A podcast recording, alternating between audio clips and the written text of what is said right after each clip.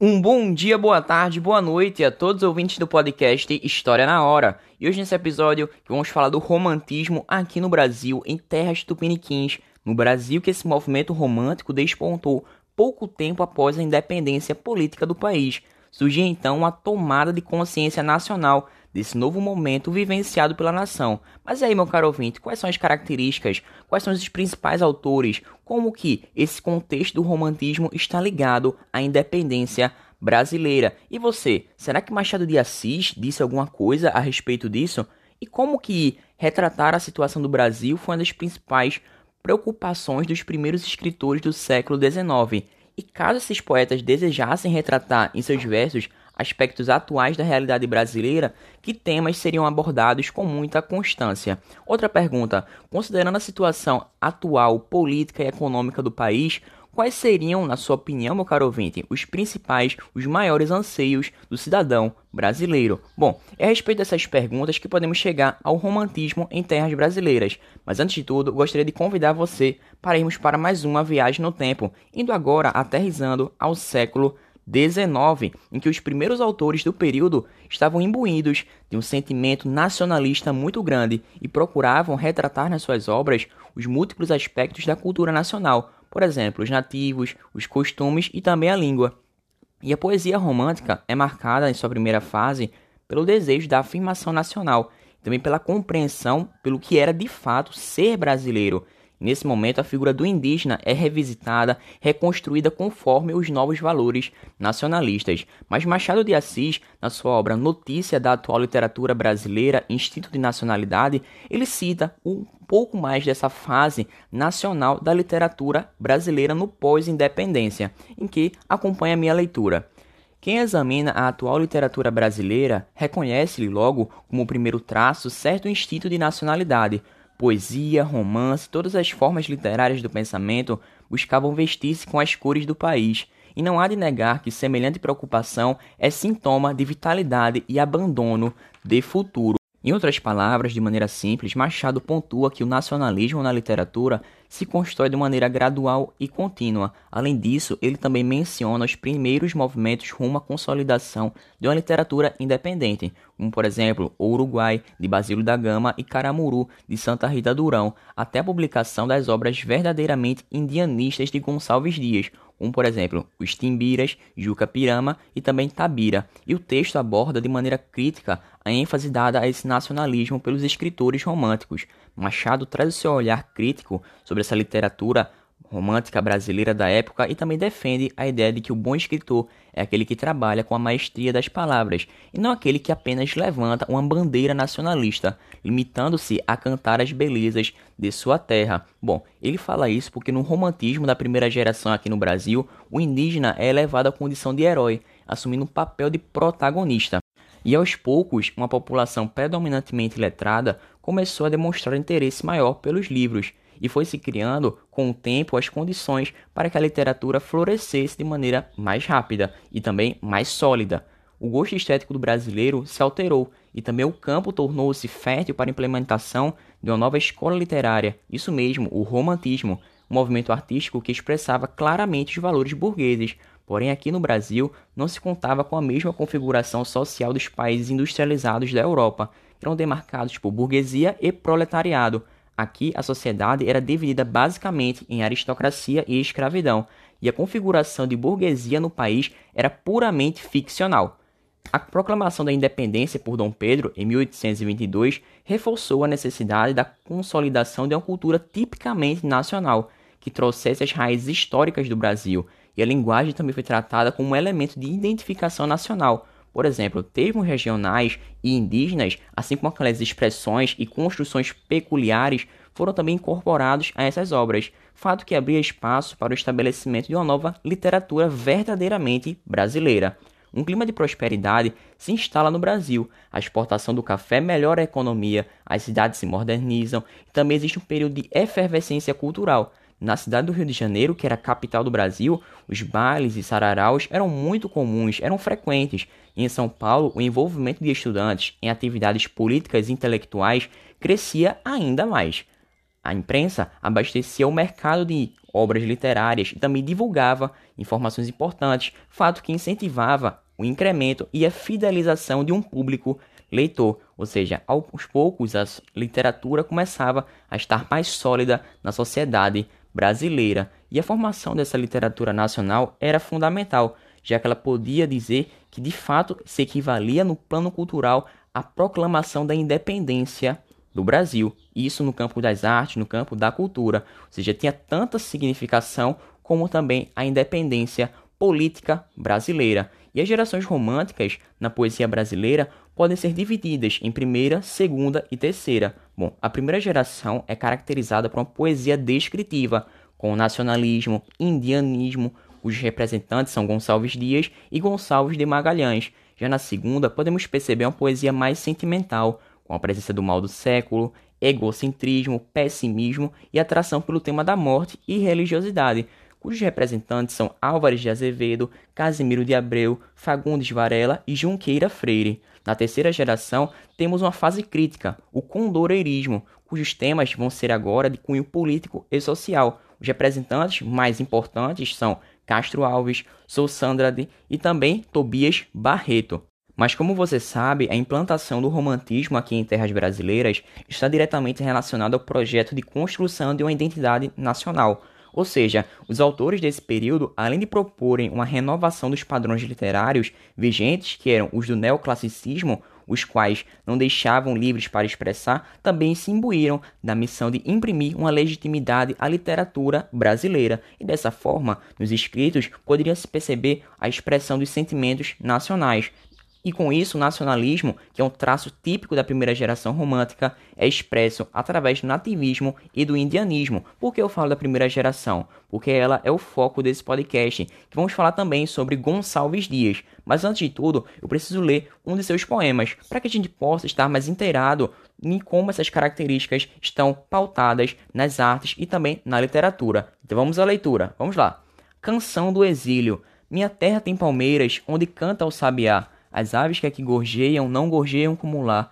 Nosso céu tem mais estrelas, nossas várzeas têm mais flores, nossos bosques têm mais vida, nossa vida mais amores. Em cismar, sozinho à noite, mais prazer encontro eu lá. Minha terra tem palmeiras, onde canta o sabiá. Minha terra tem primores, que tais não eu encontro cá. Em cismar, sozinho à noite, mais prazer eu encontro lá. Em minha terra tem palmeiras, onde canta o sabiá. Não permita, Deus, que eu morra, sem que eu volte para lá sem que desfrute os primores que não encontro por cá, sem que ainda aviste as palmeiras onde canta o sabiá. E esse poema, que é de autoria de Gonçalves Dias, que viveu de 1823 até 1864, ele era natural de Caxias, no Maranhão, sendo filho de um comerciante português e de uma mestiça de negro com indígena. E em 1838 ele transferiu-se para Coimbra, a fim de estudar letras e também latim e ao retornar ao Brasil trouxe na bagagem grande parte de sua obra e após uma decepção amorosa voltou para Portugal para tratar-se da tuberculose.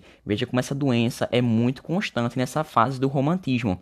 E desenganado, tentou regressar ao Brasil, mas morreu em um naufrágio próximo à costa do Maranhão. Bom, Gonçalves Dias conseguiu adaptar temas muito recorrentes do romantismo à linguagem e à realidade local trazendo o nativismo, a valorização de elementos nacionais, que eram abordagens que foram propulsoras do movimento aqui no Brasil.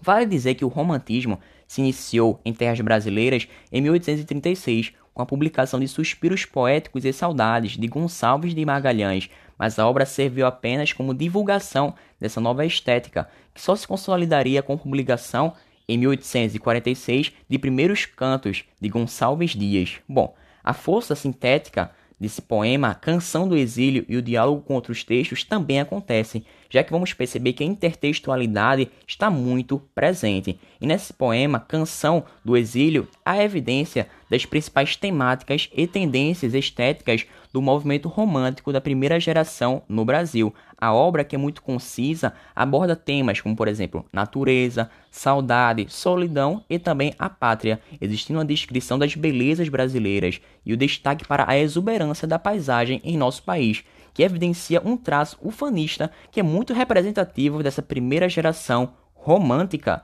E esse espírito nacionalista no poema Canção do Exílio é reforçado pela presença na segunda estrofe de uma citação parcial de versos do hino nacional brasileiro que foi composto em 1822. Então vamos à leitura. Quando ele fala assim: Nosso céu tem mais estrelas, nossas várzeas têm mais flores, nossos bosques têm mais vida, nossa vida mais amores. Ele se conecta perfeitamente com o hino nacional, que diz assim: Teus risonhos, lindos campos têm mais flores, nossos bosques têm mais vida, nossa vida no teu seio mais amores. Ou seja, trata-se de uma intertextualidade, que é um recurso muito comum em textos literários, que podemos observar o diálogo entre dois textos de autores distintos, autores diferentes. E em 1968, no terceiro Festival Internacional da Canção, Tom Jobim e Chico Buarque de Holanda também levaram ao público a canção Sabiá. Esta faz referências explícitas, ou seja, bem claras, à canção do exílio, porém fala da pátria em um contexto diferente, em um contexto adverso, ligado à ditadura militar, ou seja, uma crítica em decorrência do AI-5, em que a liberdade individual foi muito prejudicada. Mas e aí, meu caro ouvinte, após a publicação da Canção do Exílio, alguns escritores, como por exemplo Mário Quintana, Oswaldo de Andrade, Murilo Mendes, José Paulo Paes, Casimiro de Abreu e Carlos Drummond de Andrade, também compuseram obras que dialogavam com esse poema, algumas delas baseadas na paráfrase e outras baseadas na paródia. O que é uma paródia? É uma releitura da obra, muitas vezes enriquecida, com ironia e também sarcasmo. E nessa obra de Gonçalves Dias, o poeta tem uma vasta obra literária, um vasto valor literário, vasto valor artístico, incluindo peças de teatro, esboços de romances e historiografia, mas é na poesia em que ele se destaca mais, e duas linhas temáticas se sobressaem em seus escritos: as produções nacionalistas indianistas e aqueles poemas lírico-amorosos. Então vamos a eles. Bom, os poemas indianistas de Gonçalves Dias marcam justamente o início de uma transição entre as manifestações nativistas coloniais e aquelas que são bem nacionalistas. E alguns desses poemas que se integram à primeira parte dos primeiros contos são justamente o Canto do Guerreiro, em que o indígena canta com orgulho a sua força e seu domínio nas artes da pesca, da caça e da guerra.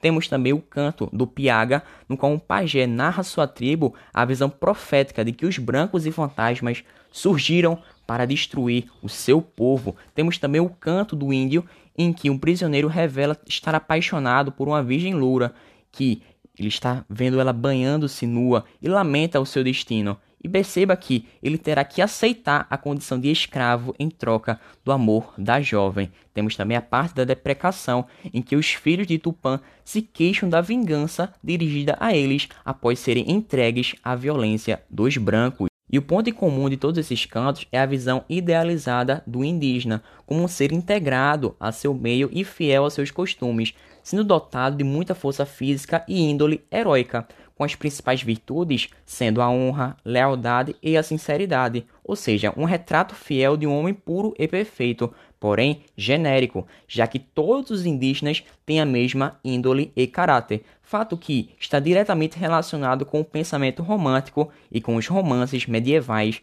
de cavalaria. Por exemplo, o poema Juca Pirama, cujo título significa Aquele que é digno de morrer, é formado por dez cantos, revelando imagens vigorosas e ritmos variados, sendo obra de caráter épico, que reúne todos os elementos do indianismo, como a honra, lealdade e coragem. Ou seja, muitos poemas da vertente indianista de Gonçalves Dias misturam elementos do gênero lírico aos do gênero épico, pois o poeta, ao citar um índio em particular, refere-se a todos, tendo o indígena como o mesmo valor e também heroísmo podemos perceber que a exaltação é coletiva, ou seja, não é uma exaltação individual. E a trama de Juca Pirama ela conta a história de um índio tupi que guiava o pai que era cego pelas matas em busca de caça. Porém, ele acaba sendo aprisionado por membros de uma tribo canibal. E próximo da morte, ao lembrar-se de seu pai perdido na mata, ele acaba chorando e pede que seja libertado.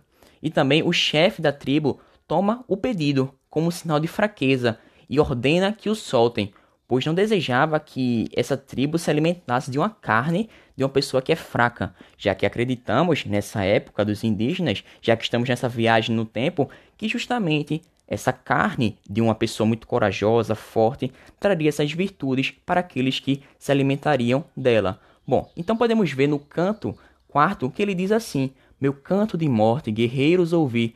Sou filho das selvas, nas selvas cresci, guerreiros descendo da tribo tupi. Meu pai ao meu lado, já cego e quebrado, de pernas ralado, firmava-se em mim. Nós ambos mesquinhos, por ínvios caminhos cobertos de espinhos, chegamos aqui. Eu era o seu guia na noite sombria.